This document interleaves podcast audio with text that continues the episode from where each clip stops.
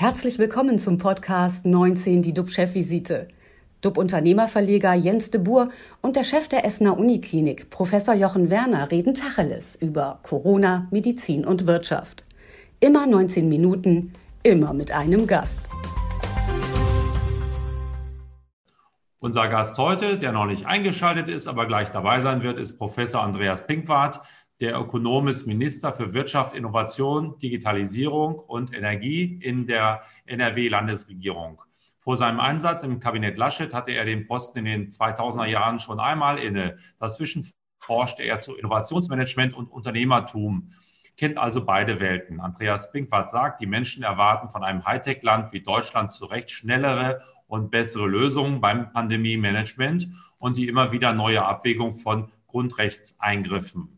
So, jetzt gucken wir gleich, dass er dazukommt, Jochen. Wir starten einfach schon mal durch und fragen dich erstmal, lieber Jochen, äh, wie sieht es denn aktuell aus äh, mit den RKI-Zahlen und was beschäftigt dich heute besonders?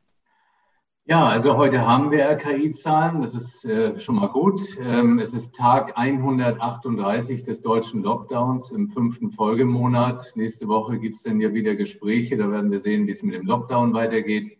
RKI meldet 17.482 Neuinfektionen.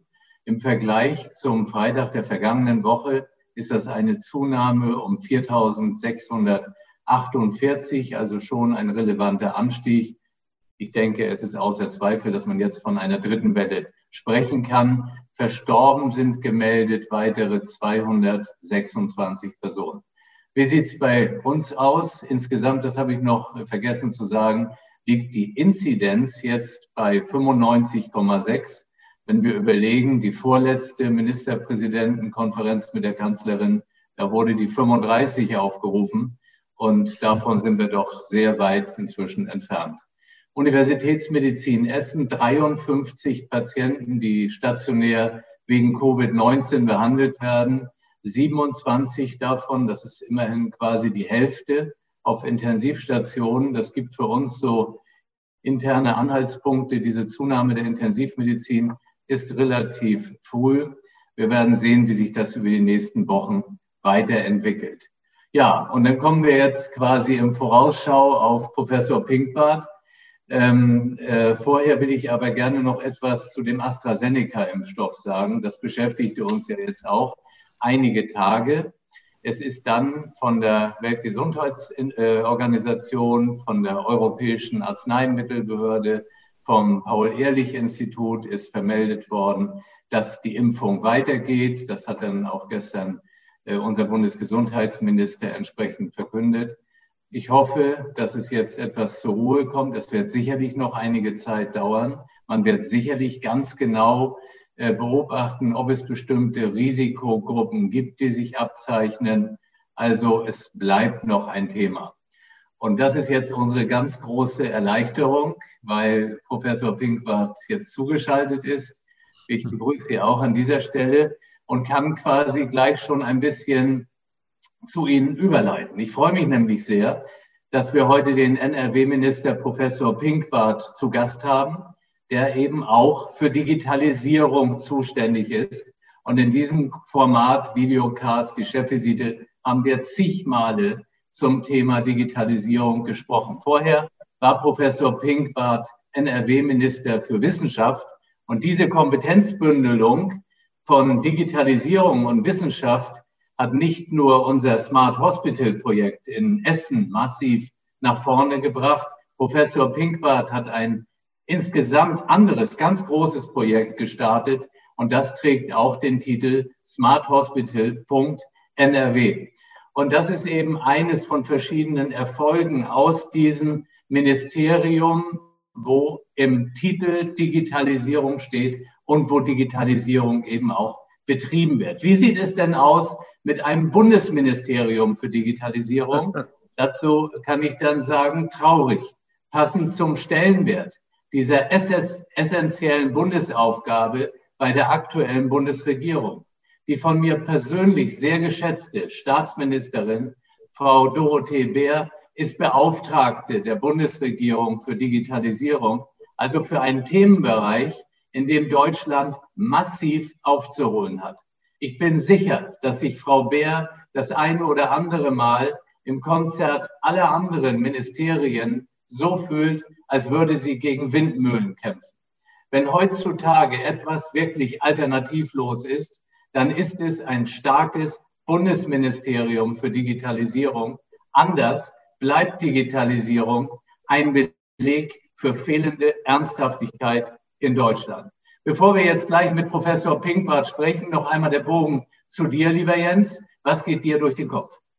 Ja, mich beschäftigt noch das Gespräch, das wir gestern mit dem Medizinprofessor Dietrich Grönemeyer hatten. Der sieht durch das Hin und Her in der Politik die Demokratie sogar in Gefahr, weil die Menschen das Vertrauen verlieren, weil sie müde sind und mutlos, weil wir auf dem Mars landen können, aber die Pandemie mit dem Faxgerät bekämpfen.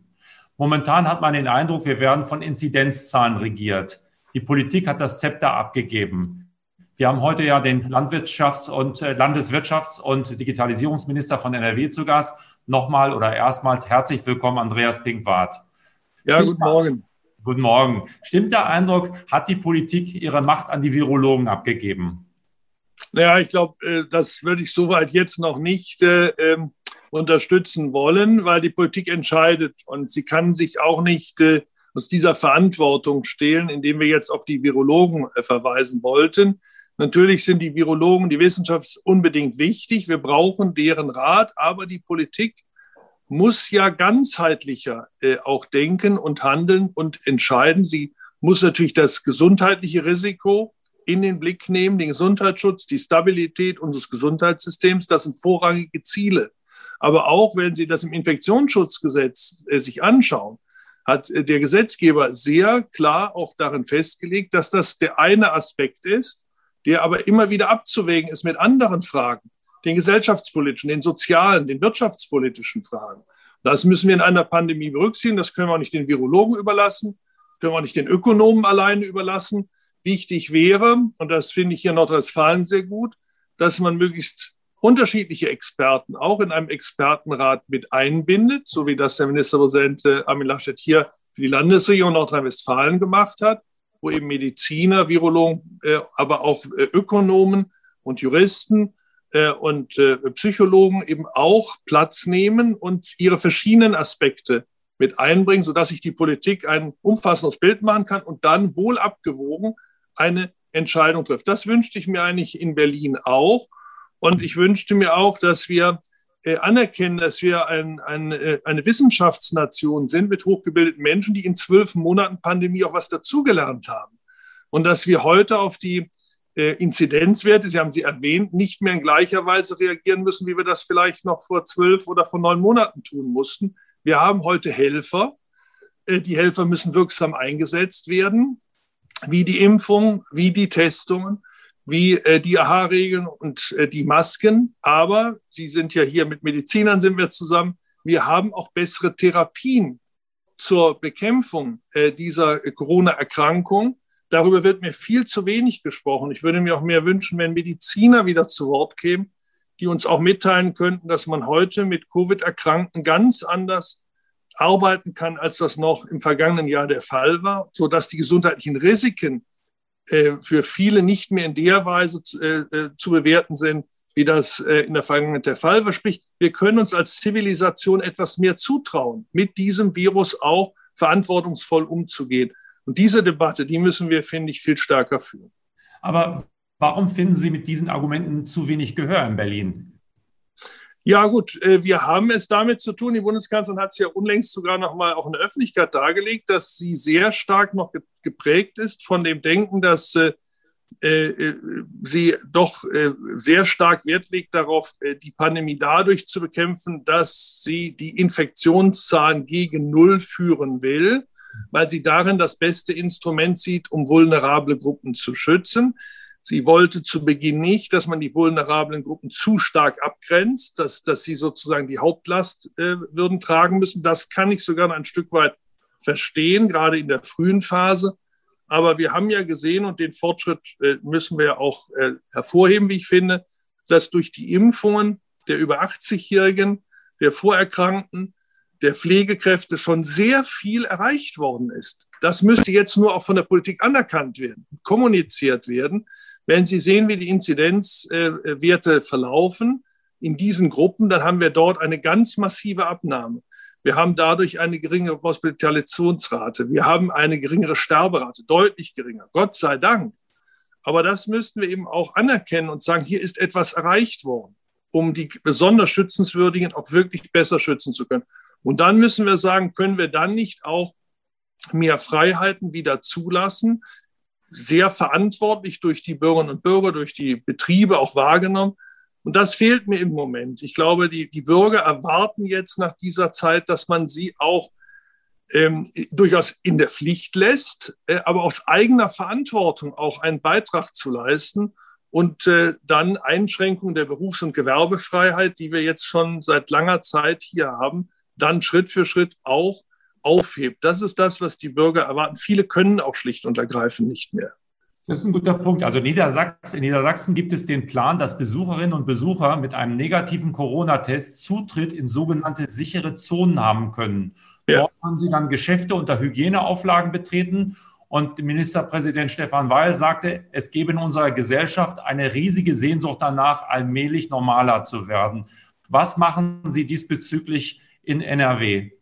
Ja, das ist exakt, äh, exakt der Punkt. Wir hatten darauf gebaut, so war es ja auch äh, von Herrn Spahn kommuniziert, am 1. März sollte die nationale Teststrategie vorgelegt werden. Wir hatten darauf gebaut, dass ähnlich wie in Österreich, wo das ja auch vom Bundesstaat äh, seit Januar schon äh, vorliegt, dass es äh, entsprechende Testungsmöglichkeiten gibt, dass auch entsprechende Tests bestellt worden wären und dass es eine Software gibt, die eben genau das erreicht, was Sie sagen. Denn es reicht ja nicht nur, dass wir das Infektionsgeschehen durch Testung besser beobachten können. Das ist sicherlich ein wichtiger Aspekt, dass wir die Pandemie auch besser steuern können. Aber wir wollen ja gleichzeitig, wenn Menschen schon getestet werden, dass sie in der Zeit, wo es einen gewissen Schutz durch Testung gibt, sie auch äh, wieder Freiheiten für sich wahrnehmen können. Das setzt aber voraus, dass die Testergebnisse registriert werden und möglichst, knüpfe an Professor Werner an, dann möglichst auch digital. Und äh, das Instrument ist in Österreich entwickelt worden, das wird da eingesetzt. In Deutschland ist nichts vorbereitet. Das dann äh, zum letzten Gipfel, der stattgefunden hat, äh, im Nachgang dann erklärt worden von der Bundesregierung, vom Bundesgesundheitsminister, er könnte den Ländern gerne Adressen mitteilen, wo sie vielleicht Tests kaufen könnten. Aber es gäbe keine Software und es gäbe auch keine zentralen Bestellungen von Tests. Darum müssten wir uns jetzt selbst kümmern. Das haben wir seitdem natürlich auch in die Hand genommen, das ist keine Frage. Wir arbeiten noch an einer Softwarelösung, die es uns erlaubt, Testergebnisse besser zu dokumentieren und dann die Mobilität der Bürger zu erhöhen. Aber das müssen wir jetzt in Eigenregie machen, was eigentlich Aufgabe auch des Bundes gewesen wäre, es rechtzeitig vorzubereiten, bevor dieser Gipfel auch angesetzt worden ist. Nochmal, Niedersachsen prescht, prescht jetzt vor und ja. versucht aus dem Lockdown rauszukommen, indem man eben diese, diese Hygienezentren schafft oder wie man sie auch immer nennen mag. Corona-Testzentren. Ja. Was planen Sie in Nordrhein-Westfalen oder bleiben Sie bei Ihrer Strategie, möglichst dann die Städte wieder zuzumachen, wenn gewisse Inzidenzwerte überschritten sind? Nein, wir haben uns ja ausgesprochen. Ich bin ja auch äh, nicht nur Wirtschaftsminister Nordrhein-Westfalen, sondern Vertreter für das Land Nordrhein-Westfalen, auch äh, die Wirtschaftsministerinnen und Wirtschaftsminister in Deutschland, äh, weil ich den, den Vorsitz in der Wirtschaftsministerkonferenz äh, innehabe. Wir haben bereits Anfang Februar großer Mehrheit in der Wirtschaftsministerkonferenz beraten und entschieden und der Politik empfohlen, Bund und Ländern empfohlen, dass es nicht mehr nur den Inzidenzwert geben möge, sondern einen Indikator geben möge, der die unterschiedlichen Aspekte mit berücksichtigt. Das ist ja auch zum Beispiel ein Phänomen, wenn wir jetzt viel mehr testen, dann werden wir natürlich auch die, den grauen Bereich äh, aufdecken, den wir sonst an Infektionen gehabt hätten, aber der nicht sichtbar geworden wäre. Das muss natürlich auch mit abgebildet werden können, wenn wir eine aussagekräftige Indikatorik haben wollen. Wenn wir uns nur an die nominalen Inzidenzwerte, äh, nur daran orientieren, werden wir der Lage nicht recht. Ich will also sagen, ein, ein Landkreis oder gar ein Bundesland, wo wenig getestet wird, äh, kann es sein, dass sie dann niedrige Inzidenzwerte haben. Da dürften sie dann nach der Regelung vielleicht sogar eher öffnen.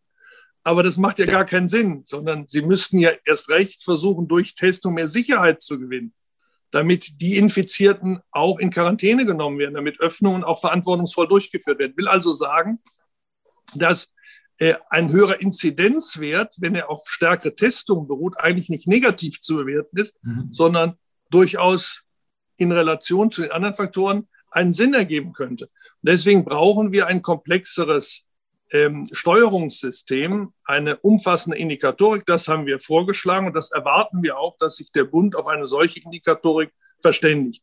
Gleich, solange das nicht der Fall ist, solange das nicht der Fall ist, müssen wir mit den jetzigen Inzidenzwerten, mit den Grenzwerten flexibler umgehen, als es bisher in der äh, Verabredung vorgegeben ist. Und das muss am Montag besprochen sein, damit wir jetzt nicht in einen nächsten Lockdown hineingehen müssen. Aber es gibt keinen Plan wie in Niedersachsen, dass man jetzt auch, sag mal, einen Lockdown light macht, dass man äh, Regeln schafft, wie man den Geschäften jetzt unter die Arme greifen könnte.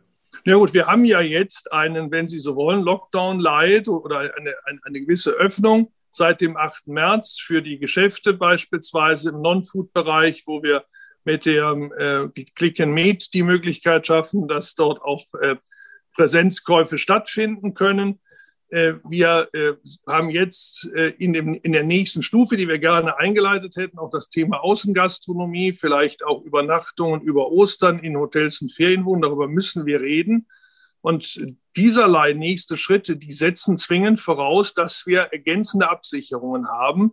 Und die können nur in zusätzlichen Testungen bestehen und einer besseren Erfassung dieser Testungen. Jochen, würde dann die Medizin, würde, würde es denn, würdet ihr es denn zulassen, dass man jetzt ein bisschen offensiver ist? Und äh, wie ist denn die Lage in der Klinik, was jetzt sozusagen ja, äh, die Patienten äh, anbelangt? Also von, von meiner Seite aus auf jeden Fall. Zuerst will ich mal sagen, das, was äh, Minister Pinkwart hier gesagt hat, das kann ich fast alles unterschreiben. Ich sehe es exakt so, stelle mir nur ein paar Fragen. Das eine ist, wir haben, äh, wer spricht? Es sprechen Virologen, es sprechen Epidemiologen und es sprechen Intensivmediziner. Krankenhausmedizin hört man fast gar nicht. Krankenhausmedizin findet aber maximal statt mit zig onkologischen Patienten, Herzpatienten und, und, und. Man tut, als gäbe es die gar nicht. Das habe ich mehrfach moniert. Ich finde es einfach nicht in Ordnung, weil man wichtige Gruppen dabei vernachlässigt.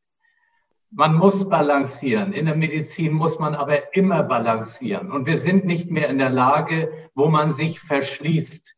Deswegen ist dieser Blick, dieser verängstigende Blick auf die Inzidenzzahl in meinen Augen inzwischen auch übertrieben. Es ist ganz viel passiert. Genau was Minister Pinkwart sagt. Alles nachvollziehbar. Wir sind, wir haben eine Antikörpertherapie. Wir haben ganz gefährdet erkrankte Patienten in der Frühphase, die bekommen diese Antikörper. Das ging damals durch die Presse. Herr Spahn hatte für 500 Millionen Euro Antikörper gekauft. Kein Mensch spricht mehr darüber, aber die ist Existenz, äh, existent, die hat bei uns vielen geholfen. All das höre ich. Und jetzt kommt mein Punkt, Herr Pinkwart. Ich frage mich, was ist da eigentlich los? Wenn wir hier jetzt Herrn Spahn sitzen hätten, würde Herr Spahn gesagt haben, tja, also es liegt nicht in meinem Kreis, ich kann nichts machen, ich habe den Bundesländern gesagt, bestellt, aber ich darf nicht. Und, und, jetzt haben wir den ganzen Sommer gehabt. Ich habe ja. wirklich seit Monaten gesagt, wo ist eine deutsche Teststrategie? Es ist ja. lächerlich gewesen. Wir haben keine Teststrategie. Wir haben so. sie heute nicht.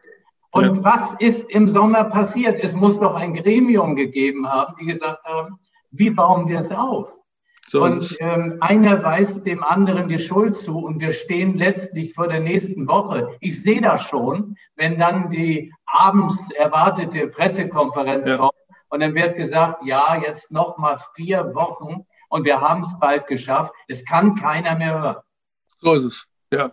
ja, ich bin Ihnen sehr, sehr dankbar, lieber Professor Werner, dass Sie das so klar auch artikulieren. Äh, ich wäre Ihnen auch sehr dankbar, wenn Sie mit Ihren Kolleginnen und Kollegen auch das Thema Therapie noch mal stärker äh, äh, auch in den Mittelpunkt rücken würden. Da müssen wir auch argumentativ, Sie haben ja völlig recht, verstärkt werden, weil wir hören nur eine ganz kleine Gruppe, genau. die von Talkshow zu Talkshow geht und, genau. und dort immer nur ein statistisches Bild abgibt. Vor allen Dingen finde ich es auch deshalb in keiner Weise erträglich und, und auch zuträglich, weil äh, man kann natürlich epidemiologisch sagen, die ein Weg zur Bekämpfung, vor allem wenn man sonst keine Helfer hätte, keine Instrumente hätte, dann ist natürlich ein, ein strikter Lockdown eine Möglichkeit, eine Pandemie sozusagen äh, zu ersticken. Das ist sicherlich richtig, aber das mag in Australien, das mag in Neuseeland oder auf einer anderen Insel gelingen. Das kann aber nicht gelingen in Europa und schon recht nicht in Deutschland, wo wir von Nachbarn umgeben sind und wo es keine einheitliche europäische Pandemiebekämpfung gibt. Also würde ich jetzt sagen, für ganz Europa gibt es jetzt eine einheitliche Strategie und wir gehen alle in einen harten Lockdown und wir drücken das in ganz Europa runter, würde es ja vielleicht auch noch Sinn machen. Aber wenn rings um uns herum seit Wochen, wenn nicht Monaten, alle Nachbarn dreistellige Inzidenzwerte haben, können wir den Lockdown noch weiter runterfahren. Wir werden nicht unter 35 oder unter 10 kommen, wie sich das einige vorstellen. Das ist gar nicht denkbar. es sei denn, wir, wir machen die, die, Grenze dicht. Genau. Und jetzt ja? bringen wir die Leute nach Mallorca. Und genau hier so. im Schwarzwald ist das kleine Hotel zu. Das ist absolut absurd. Die werden so. mit Mutationen zurückkommen und dann so werden wir wieder erstaunt sein. So, exakt, so ist Ich war gestern Abend in Arnsberg oben. Sie hätten sich das anhören äh, müssen. Äh, Hotel, Skiliftbetreiber und so weiter. Familienbetriebe in mehrfacher Generation mit Millionen Verlusten. Die Mitarbeiter in Kurzarbeit, manche Mitarbeiter kündigen da jetzt auch, die sind frustriert, die können nicht mehr, die wollen auch nicht mehr. Das sind ganz schreckliche Bilder, querbeet durch ganz wichtige Branchen. Und ähm, äh, das müssen wir äh, aufhalten, da müssen wir etwas entgegenstellen. Aber wir müssen auch argumentieren können. Die Menschen sind ja in der breiten Masse sehr verunsichert. Auch, auch diese Pirouette mit AstraZeneca versteht doch keiner mehr. Also ich meine, äh, also es, es, es ist äh, eine ganze Woche nicht nur verloren gegangen, sondern die Menschen sind ja noch mehr verunsichert worden, ich finde. Ähm, und wenn wir wüssten, und deswegen meine Bitte, dass, dass Sie das auch nochmal mitteilen würden, dass wir heute andere Therapien haben. Denn es wird ja jetzt die Panik erzeugt. Ja gut, die über 80-Jährigen werden jetzt besser geschützt.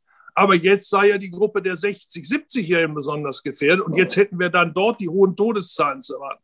Genau. Nein, das muss doch nicht sein, wenn die Krankenhausmedizin funktioniert. Genau. Und da wäre ich sehr dankbar. Ich nehme das jedenfalls mit Dank mit aus unserem heutigen Gespräch, auch in unserer weiteren Beratung in der Landesregierung, und das sollten wir stärker kommunizieren. Nein, es gibt eben auch andere medizinische Möglichkeiten, sich dagegen zu stellen.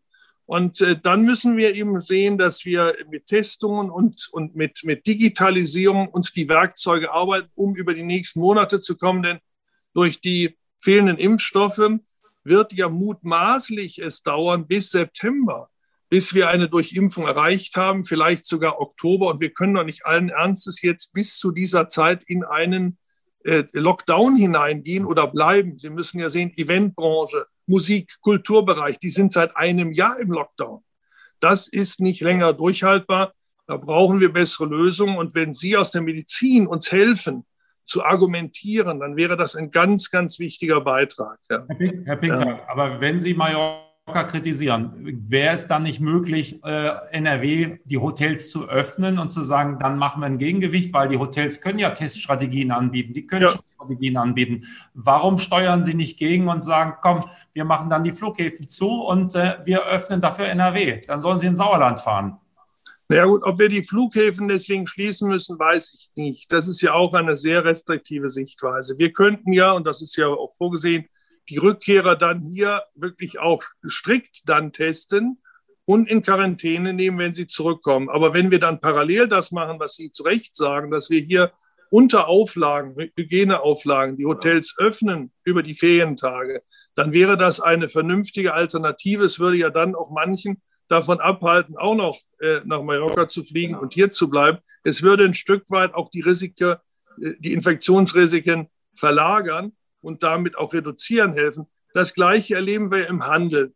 Ich habe mir jetzt die Woche noch mal Märkte angesehen, Textilmärkte und so weiter. Dann kommen Kunden vom Lebensmittelhandel, wo sie auf zehn Quadratmetern ohne Registrierung einkaufen können und besorgen sich dann beim Textilladen gegenüber einen Termin, müssen ihre Adresse eingeben, die Uhrzeit und so weiter und können dann eine auf 40 Quadratmetern äh, äh, einkaufen.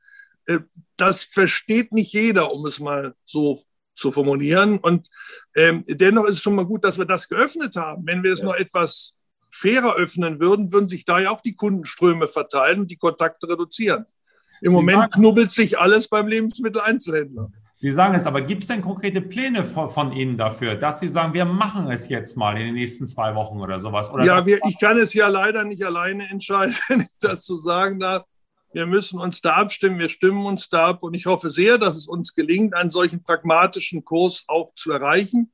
Da wird natürlich sehr davon abhängen, wie auch die Beratungen am Montag laufen. Wir haben ja leider schon von manchen Ministerpräsidenten gehört, wie Herr Kretschmer, der vorher ja immer noch ein starker Unterstützer war eines pragmatischen Ansatzes, der schon beim letzten Mal sehr restriktiv war, weil er die hohen Einträge aus den Nachbarländern hatte, Tschechei und so weiter, äh, und, und hat eher auf einen harten Lockdown gedrängt. Der sieht sich jetzt eher bestätigt. Das Gleiche gilt für Kretschmann in Baden-Württemberg, der nach der erfolgreichen Wahl auch wieder äh, äh eher geneigt ist, in, in Richtung Lockdown zu denken.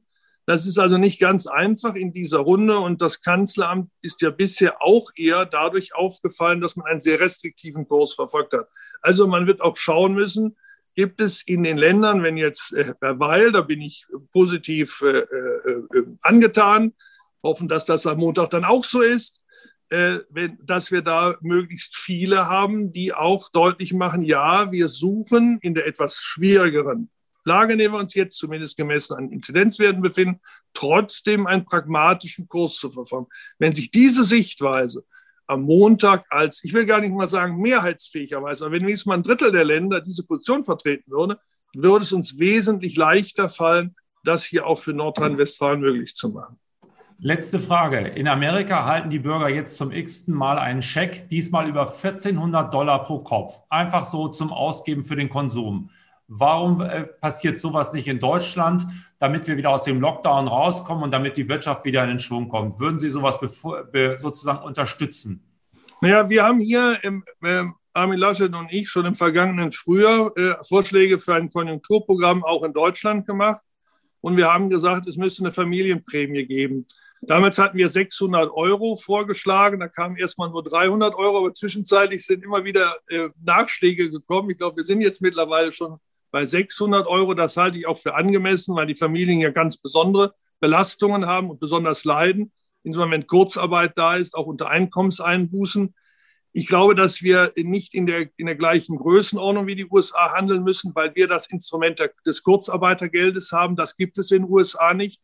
Wir haben eine millionenfache Arbeitslosigkeit erlebt in den USA im zweistelliger Größenordnung.